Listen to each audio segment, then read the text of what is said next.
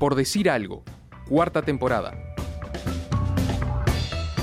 Fue una de las noticias de la semana pasada. La Federación Uruguaya de Básquetbol comunicó que no se va a presentar al sudamericano femenino de este año y a partir de ahí comenzaban las repercusiones porque Uruguay venía con un crecimiento en el básquetbol femenino, una medalla en el básquetbol 3x3 en los Juegos Odesur incluida y parece cortarse ese proceso por falta de recursos. Ese fue el argumento que esgrimió la federación.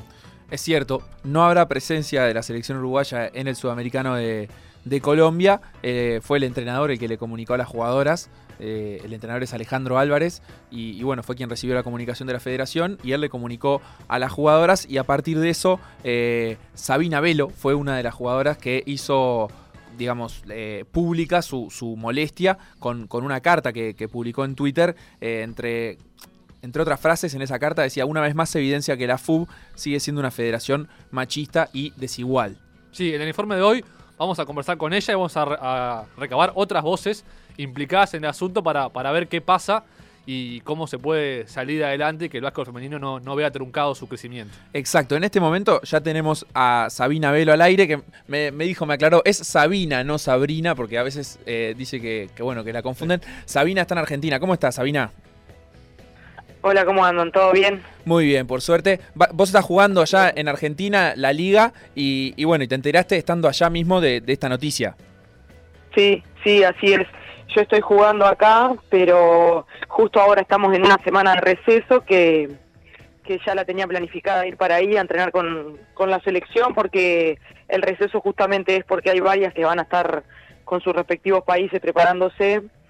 Y este pero bueno se me informó que, que al final no Uruguay no iba a participar entonces bueno me quedé acá bueno, esta carta que, que estábamos mencionando, que, vos publicaste a través de, tu Twitter, eh, finaliza diciendo, es muy triste saber que, estamos solas eh, en esto, obviamente, en esta relación con, la federación y, bueno, en, los esfuerzos por, por, participar de este tipo de torneos. Eh, contanos un poquito cuáles son, digamos, además de esta no participación en el sudamericano, otras, otros ejemplos que, vos puedas resumir, digamos, para, para, que este sentir sea, sea tal. Sí, eh, bueno, primero que nada acaba de aclarar que, que fue un, que jamás imaginé que iba a tener tanta repercusión este ese tweet, pero bueno, fue una de las primeras, fui una de las primeras en manifestarme, entonces a raíz de ahí fue que, explotó porque la, la noticia no salía por otro lado. Claro. Y este en realidad fue muy doloroso porque personalmente toda la vida ha sido una lucha constante digo, poder dedicarme a, al básquetbol ¿no? y hacer lo que me gusta. Eh, cuando yo empecé a jugar al básquetbol, Uruguay en formativa directamente no participaba, o sea, yo tenía 14, 15, 16, 17, hasta los 19 años no, no, ni siquiera soñaba con estar en una selección uruguaya porque directamente Uruguay no iba. Y en 2010 fue que, que empezamos a hacer un, un proceso que Uruguay empieza a competir este, a nivel internacional. Y, bueno, la verdad que hoy justamente eh, cuando parece que, hay un interés y una, una explosión del básquetbol femenino que se, se está pudiendo disfrutar de un CEFU, por ejemplo, que antes no existía, se está participando a nivel de formativas, se están obteniendo algunos logros.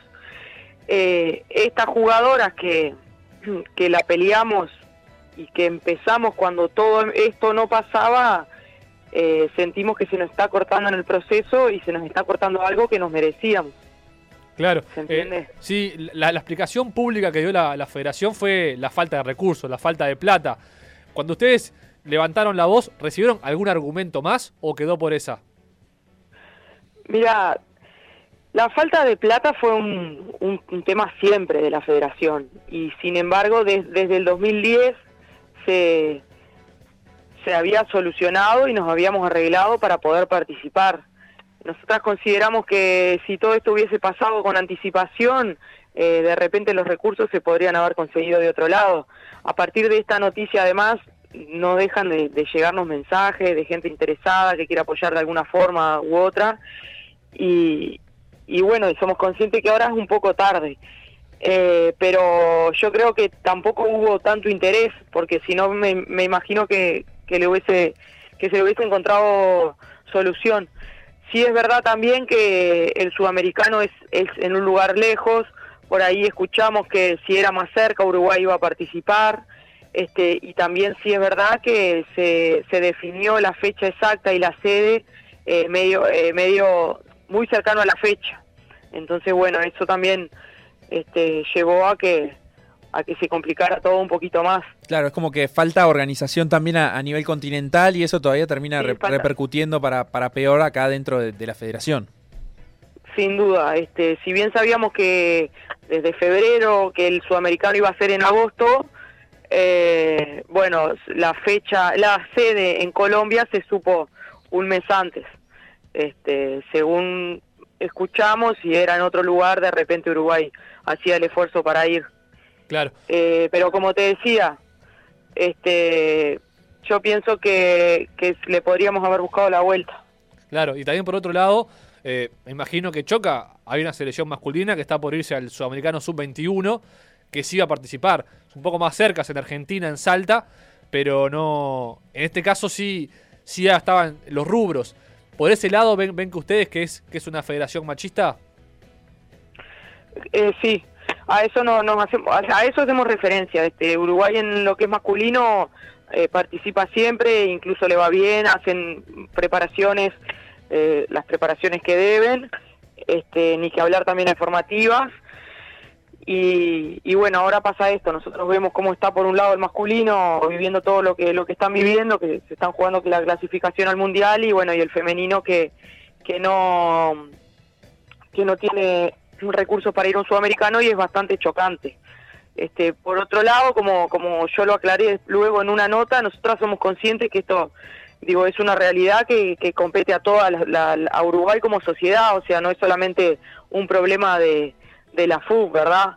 Eh, somos conscientes de que el masculino es profesional y el femenino no, de que el masculino eh, es, es uno de los el deporte más seguido después del fútbol y el femenino recién está creciendo este, y bueno, y, y la federación no, no escapa a ese contexto y obviamente que no es la única responsable.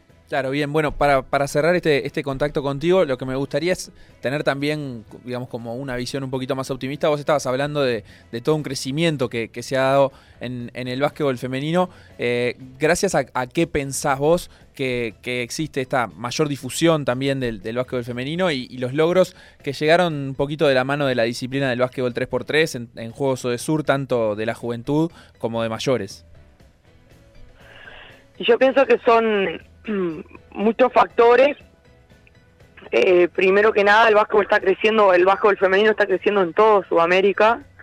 Eh, en otros países ya existen ligas profesionales de, de básquetbol femenino. Y, y en Uruguay pienso que está atravesando un momento de, de, cambio en el deporte femenino en general. Eh, por ejemplo, a modo de ejemplo, este tweet que yo tuve, que yo puse, perdón, si yo lo hacía hace seis años, eh, capaz que no tenía ninguna repercusión, no solamente por los medios, sino porque ahora con toda la lucha que hay por la igualdad de género, por este, por las mismas oportunidades, es un tema que, que sensibiliza. Claro. Este, entonces, bueno, la gente se está animando muchísimo más a participar, las mujeres a participar de los deportes. Eh, yo soy entrenadora y como entrenadora veo que ahora hay muchísimos más padres que, y madres que quieren que las niñas jueguen al básquetbol, que ya no lo están viendo como un deporte solamente de hombres. Claro. Y... También la Liga Uruguaya ha crecido mucho, se está ayudando muchísimo con la difusión, difunden los partidos, este, hubieron por ahí partidos muy interesantes desde el 2017, desde el 2016, perdón, este, lo que ha hecho que la gente empiece a ir a, los partidos de la, de la liga y bueno, el año pasado jugamos una final con, con la cancha llena y, también fue televisada. Es verdad. Y, una más, Sabina, en la, en la dirigencia de la FUB, en las altas dirigencias de la FUB, presidente, eh, vicepresidente, neutrales de Liga Uruguaya, eh, ¿hay mujeres, te tendrían que estar más representadas? ¿Sienten que, por ahí hay, hay un debe también? Eh, no, no estoy muy segura de, cómo está ahí en la interna en la federación a nivel de dirigentes. Sí sé que muchas veces se han intentado acercar mujeres este, a, dar una mano, a apoyar, a, que esto crezca y también sé que es difícil. Eh, eso, eso podría decirte. Ahora tenemos a Tamara que, que a su manera ella nos está tratando de dar una mano, que está como neutral. Y, pero bueno, me parece que, que, que, no es fácil tampoco. O sea, que no tampoco se le ha dado mucho espacio tampoco a, las mujeres ahí. Bueno, Sabina, muchas gracias por, por, estos minutos, mucha suerte allá en Argentina y bueno, esperemos que, que la próxima vez pueda ser representando a, a la selección uruguaya también. Bueno, muchísimas gracias. Eh, sí, ojalá. La veo difícil, pero ojalá. Este, muchas gracias a ustedes por el espacio. Por favor. Pasaba Sabina Velo, jugadora eh, de básquetbol, uruguaya ella, por supuesto. Está jugando eh, en Tomás Rocamora. Ahí está. Argentina. Y antes en Malvin, campeona con Malvin. Es cierto, Malvin que, que es multicampeón en, en el básquetbol femenino uruguayo. Por primera vez desde 2010 es que la selección no, participará en el, en el, sudamericano de mayores, recordemos eso. Eh, perdón, según eh, decía eh, Sabina en su momento, fue el mismo día en el que se informó que el sudamericano iba a ser en Colombia, en el que la FU informó, bueno, no vamos a participar. O sea, no hubo demora, se, se informó la sede y la FU dijo, no, a Colombia no podemos ir. Capaz que si hubiera sido en un lugar un poquito más cerca, eh, las chances hubieran sido otras, pero bueno, estamos de acuerdo que no debería depender de eso la participación de una selección uruguaya mayor. Igual en el 2016 fue en Venezuela, en Barquisimeto, y en el 2014 en Ambato, en Ecuador. O sea que ya, ya se ha ido al norte del continente.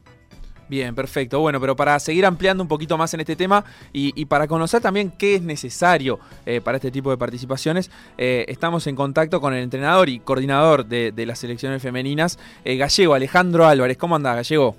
Buenas tardes, ¿cómo andan ustedes? Muy bien, por suerte, bueno, recién hablábamos un poquito con, con Sabina B, lo que nos contaba su, visión sobre, sobre todo este problema. cuando, cuando se conoció la noticia de la, de la no participación de, la selección uruguaya, Vos también hiciste una, publicación en Twitter diciendo, aunque no comparta la, decisión y esté totalmente alineado al sentimiento y compromiso de las jugadoras, recordaste el esfuerzo que Bairo y, Coelho eh, hacen por darle un espacio al, género, al género femenino dentro de la, de la, federación, de una federación que, según decís, le dio la espalda durante 60 años. Amplianos un poquito en esto, ¿por qué, por qué decís que, en su momento, durante 60 años, se le dio la espalda al básquetbol femenino? Y bueno, ¿y cuáles han sido los esfuerzos de los últimos tiempos? Y mira, eh, la federación durante décadas empezó a jugarse, los primeros sudamericanos de básquet femenino empezaron a jugarse en el año 46. Yo ahora te voy a te voy a mostrar acá que tengo una, una planilla, este, o les voy a contar un poco, del año 46. Eh, en, los en los primeros 60 años Uruguay solamente fue a cinco sudamericanos de mayores en, en 23. O sea, nunca, nunca hubo un proyecto, nunca hubo un plan para desarrollar el básquet femenino. Eh, esto viene cambiando ya unos 15 años para atrás, cuando, bueno, con la, con la gestión de Ney Castillo empiezan y, el proyecto de, Juan Pablo Servio, ellos empiezan a, ir a todos los torneos a partir del 2006, este, la federación apoyaba por lo menos, si bien las preparaciones eran muy pobres, eh, juntándose prácticamente para, para ir a cada torneo. Eh, empezaron a ir a todos. Y claro, en, ese momento la, federación carecía también de un espacio propio como, como tiene ahora. No, no, eso hasta que no hasta que no estuvo el, CEFU, que es el centro de, entrenamiento de todas las selecciones nacionales, este, el básquet femenino, al igual que masculino, iba por todas las canchas. Eso siempre fue una constante. Eh, pero bueno, eh, desde ahí empezaron a, por lo menos a, hacer que Uruguay fuera a todos los torneos con una diferencia muy notoria en los, eh, entre jugadoras profesionales contra deportistas amateur que, contamos acá. Bien, contanos un poco cómo, cómo se o sea, ¿qué es lo que se precisa, de, hablando de recursos y de, logística, para, para, poder viajar a un sudamericano? O sea, ¿por qué la federación dice no tengo recursos? ¿Cuáles son los, recursos que, faltan en este momento? Mira, eso yo soy el coordinador y entrenador de selecciones femeninas, digo, esa respuesta la tendrían que dar los dirigentes. eh, a mí me, me contratan para preparar los equipos y para y bueno para para hacer crecer eh, un proyecto que, que empezó hace dos años eh, sobre todo en la iniciación que es donde estoy totalmente enfocado no el proyecto femenino para mí son desde las mayores hasta las niñas de 7 8 años que ya estamos eh, invitando a ir al CEFUB en grupos abiertos. De hecho en, esta semana de vacaciones han pasado 130 jugadoras entre 8 y 16 años, que las hemos, que, que venimos ha, haciéndole seguimiento ya desde hace año y medio a esta parte, y bueno, y son las que, las futuras generaciones que van a competir a nivel formativo. Eh, a nivel mayor, mm, estaba desde el principio de año estaba la, la duda, ¿verdad?, en cuanto a la participación, no, no era que ya estaba previsto, eso sí, esa información ya la teníamos, ya la nos había manejado los dirigentes. Claro. Eh, pero siempre teníamos la ilusión y la expectativa de que se solucionara. Supuesto, de que se solucionara. O sea, esto nosotros empezamos, a diferencia de hace dos años cuando dirigí mi primer sudamericano, que fue cuando, cuando empecé con todo el femenino, tuvimos un mes y medio de preparación. Ahora nosotros ya habíamos empezado en diciembre a hacer todo un acondicionamiento físico y a, y a preparar esa transición de, jugadoras mayores que, estamos en el proceso, ¿verdad? Con una generación U23 que viene muy bien, que viene con muchas ganas y que bueno, y que íbamos a, ya en este torneo, después de, de que las mayores, digamos, te hablo mayores jugadoras, eh, 88, 90, ¿no? Jugadoras ya cerca de los 30 años, eh, yo consideraba que habían cumplido un ciclo y que, que bueno, que, que, era bueno empezar con, con, esa transición, como te dije, con, con la base de esta jugadora sub-23, más tres o cuatro referentes de las mayores, de las históricas, que, que bueno, que ustedes claro. han hablado con ellas. Eh, recién nos decía Sabina, y creo que ahora vos ten, tenés como la, la misma idea, eh, que, que, parece como una constante eh, en, las opiniones alrededor del básquetbol femenino, que el básquetbol femenino está en crecimiento y es una pena que justo no se pueda ir a este torneo, por esto que vos decís, porque, porque se cortan los, procesos. Pero contanos un poquito, digamos, gracias a, qué atribuís vos eh, el, el, mayor crecimiento del básquetbol. ¿Es una cuestión de difusión, es una cuestión de, de organización? ¿Por qué hay más y mejor básquetbol femenino en Uruguay hoy en día?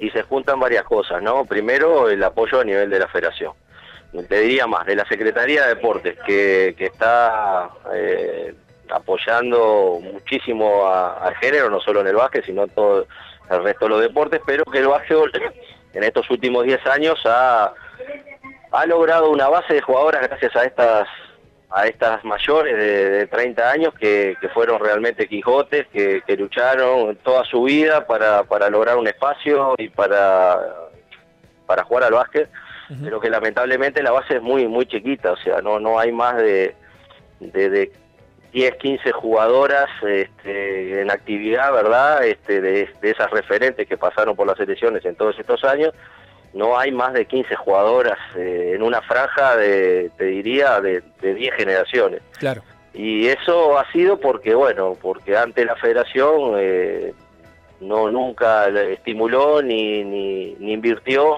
en llevar a generaciones a competir y sería muy muy esporádicamente disculpen que ando ando un poco con todo pero bueno lo hacía muy esporádicamente y eso desestimuló totalmente la actividad y sobre todo también en los pocos clubes que, que han apostado eh, a, a, invertir en el femenino y a darle un espacio como ellas se merecen.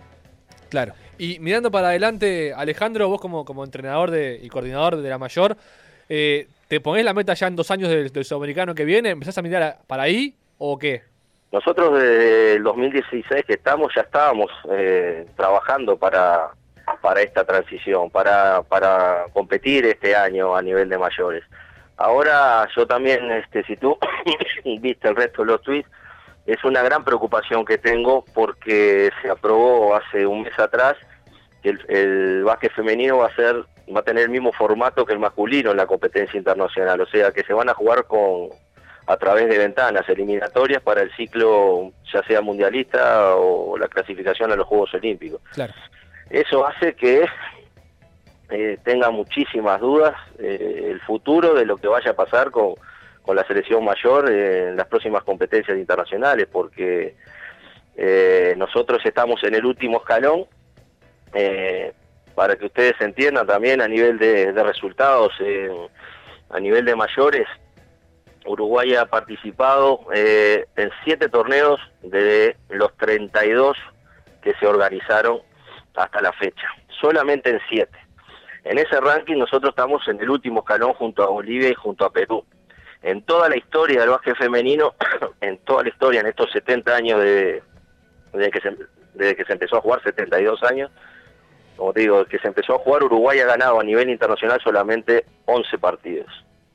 En todas las categorías. Y en mayores solamente se ganaron dos partidos en toda la historia a nivel sudamericano mayor. O sea, eso te marca claramente la brecha gigante que hay contra, contra las, las federaciones que, han invertido y que han apostado, porque en, en los países del Pacífico eh, y después, bueno, se suman las potencias, que es Brasil, Argentina, Colombia y Venezuela, el, principal, sobre todo en el Pacífico, eh, le dan el, el, el, el básquet es el deporte femenino por excelencia, ahí no tienen hockey, las peruanas tuvieron en su momento volei, y bueno, y están en el fondo también como nosotros, pero sí países como Ecuador y como Chile, el básquet, el básquet es el deporte femenino y y la gran dificultad que tenemos acá es que no estamos insertados eh, a nivel escolar ni, ni liceal, entonces acá todas las escuelas, liceos, y ya sea públicos, privados, digo,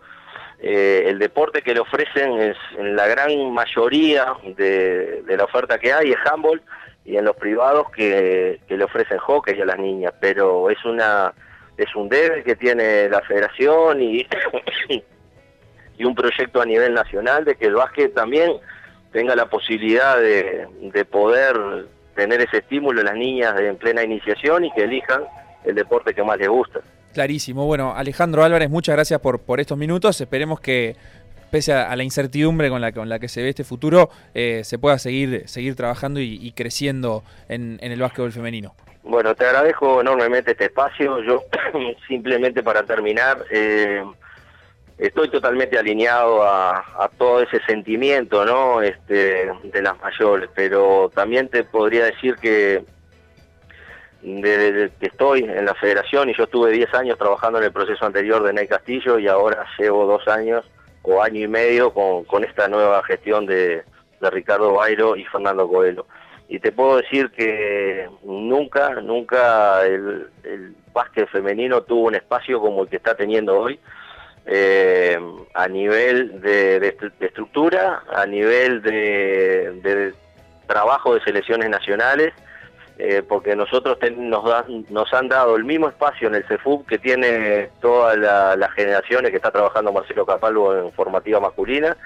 Eh, inclusive ha habido muchísimos días que entrenaba la selección mayor y nosotros estábamos atrás de, de esa selección, entraba una U14 o una U12 eh, entonces, en eso, lamentablemente, no se informa y, tampoco, digo, los medios eh, que no son especializados en básquet difunden toda esa movida y ahora aparecen cuando tenemos este tipo de dificultades, ¿no? Yo sé que, también está muy tocado los neutrales por por la decisión que tomaron y que, bueno, lo que me han comunicado que es un es netamente un tema económico por toda la la dificultad que ha traído esta apertura de las ventanas de la selección mayor, estas eliminatorias que están jugando, que, son deficitarias, la gran mayoría, salvo la última con Argentina, y que eso, eh, la verdad que, complicó mucho eh, en, toda esta decisión. Yo de todas formas mañana voy a tener una reunión y ahí me van a informar mejor. Eh, lo que sí me parece que se podía haber planificado y comunicado de otra forma cómo se hizo, que se tomó una decisión seis semanas antes cuando la Consubasque, que también fue un mamarracho, este, comunicó que se iba a jugar en Sudamericano Colombia. Perfecto. Bueno, clarísimo Alejandro, muchísimas gracias. Pasaba Alejandro Álvarez, entrenador y, coordinador eh, deportivo de las selecciones femeninas, eh, explicando, dando sus, razones, eh, digamos, de, bueno, creo que también valorando el, momento histórico que tiene el básquetbol femenino y, y, dando las razones por las que, por las que a él le comunicaron que, que Uruguay no va a estar en este sudamericano. Este, es, fueron, es, muy elocuente lo que él dice, de que de 32 sudamericanos solamente se participó en 7, que casi todos ellos han sido en, este último periodo de tiempo. Y, bueno, es una lástima que, en este momento eh, se detenga este, este proceso histórico para, para el básquetbol femenino, eh, porque el no participar de este sudamericano le implica a la selección mayor posiblemente dos años más de inactividad, o sea, cuatro años sin actividad oficial. Fíjate que si Uruguay solamente ha podido ganar en su historia, como decía Álvarez, 11 partidos, eh, perderse la posibilidad de competir a este nivel eh, no, es, no es una cosa menor. Que sí siguen, compitiendo son las formativas, eso sí avisó la federación que la sub-15, tanto de hombres como de mujeres, sí se le, se le va a priorizar el viaje y la competencia.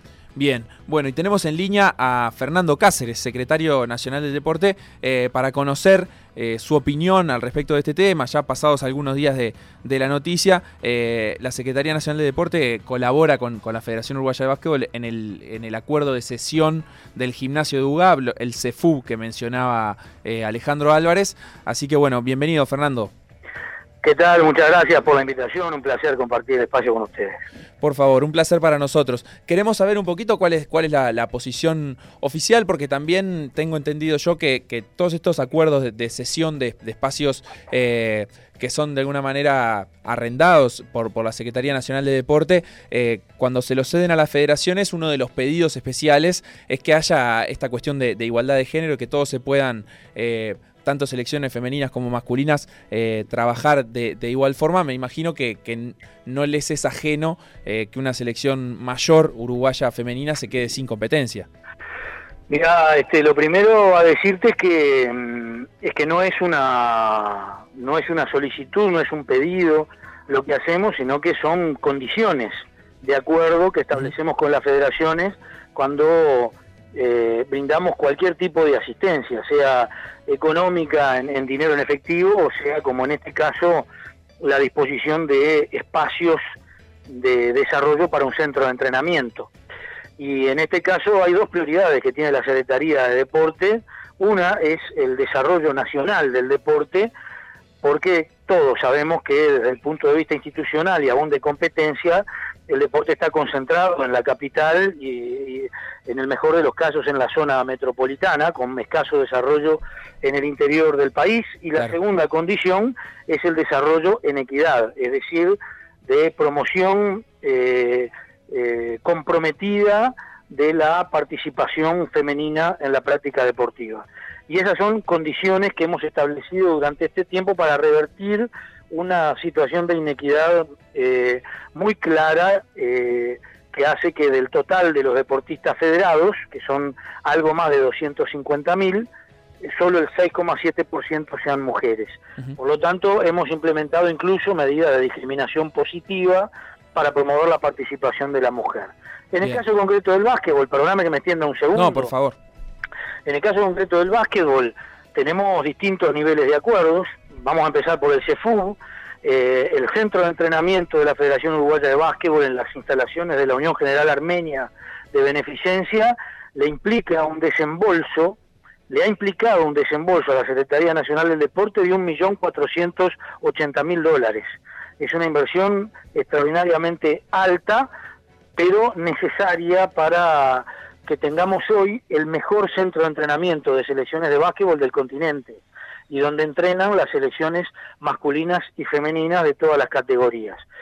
Eh, un segundo nivel es el de la asistencia económica que recibe la Federación de Básquetbol cada año, como lo reciben otras federaciones, donde el sistema es, cada año las federaciones presentan su plan para el año siguiente, se evalúa desde el punto de vista técnico y político y se aprueba una asistencia económica que en este año, para el caso de la Federación de Básquetbol, asciende a 2.500.000 pesos. A su vez, participamos en eventos puntuales colaborando, como el caso de la AmeriCap, donde la Secretaría de Deportes también hizo una contribución importante en el entorno de los 80.000 dólares para facilitar la organización de un evento que estimamos nosotros de gran importancia para el país.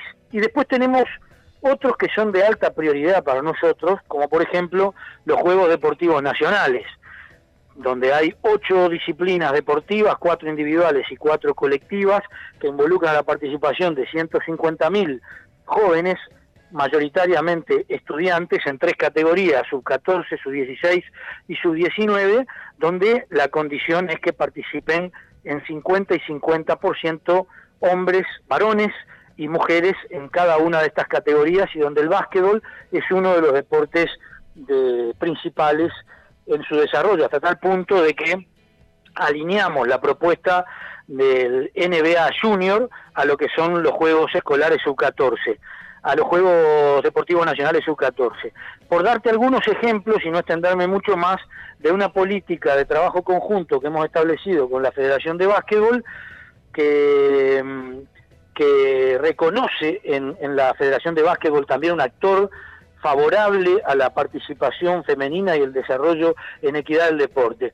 Pero para no eludir la respuesta a la pregunta concreta inicial, termino diciéndote que una vez que se definen las asistencias económicas, la ejecución de los aportes que realiza el Estado a través de la Secretaría, se realiza en el ámbito privado y autónomo de cada federación. Por lo tanto, cuando una federación toma una decisión que puede obedecer o no a, cuestiones económicas eh, o que pueden ser cuestiones eh, valoraciones económicas, pero también deportivas o, de, o, de, tiempo, o de circunstancia, de oportunidad, nosotros lo que hacemos es respetar las decisiones de las federaciones. Una vez que definimos, lo peor que podríamos hacer sería eh, responder a las presiones si volvemos a ese estilo de que presiono y obtengo un resultado favorable, entonces ganan los que tienen capacidad de presión Bien, y pero, pierden los que no la tienen. Bien, pero ¿qué información le aporta esto también a, la Secretaría sobre la capacidad de, gestión y planificación de la Federación pensando a futuro? ¿Puede tener alguna repercusión a, futuro en, digamos, cómo, cómo se trabaja eh, antes de de ejecutar esos apoyos económicos que se le dan a las federaciones. Me refiero no a nivel de presión, pero sí eh, de si, la Secretaría la próxima vez que se siente a negociar con la federación eh, o, a, conversar que, cuáles son los apoyos que precisan, eh, se, tendrá más en cuenta esta situación, por ejemplo. Bueno, lo que pasa es que en esto tenemos, nos debemos una charla de evaluación de esta circunstancia concreta para poder sacar alguna conclusión. nosotros mismos eh, promovimos, eh, por ejemplo, para los Juegos de Sur, eh, que no fuera alguna delegación deportiva, en, este caso masculina, por entender que su rendimiento deportivo no era ajustado, ni su preparación se ajustaba a las condiciones de competencia de Sur en los resultados esperables. Es decir, pueden asistir razones, como nos asiste a nosotros como Secretaría, eh, para tomar decisiones de no participación en algún evento. Vamos a escuchar las razones que nos dice, que nos vaya a decir la Federación de Básquetbol para poder valorar eh, esa situación, ¿no? Perfecto. Bueno, Fernando Cáceres, muchísimas gracias, secretario nacional de deporte. Eh, nos tenemos que ir porque nos quedamos sin tiempo, pero bueno, te agradezco por, por estos minutos y estas respuestas. Por favor, gracias a ustedes. Bueno, así cerramos entonces este informe y este programa, ¿verdad? Pero sobre la no participación de la selección mayor femenina uruguaya en el próximo sudamericano de Colombia.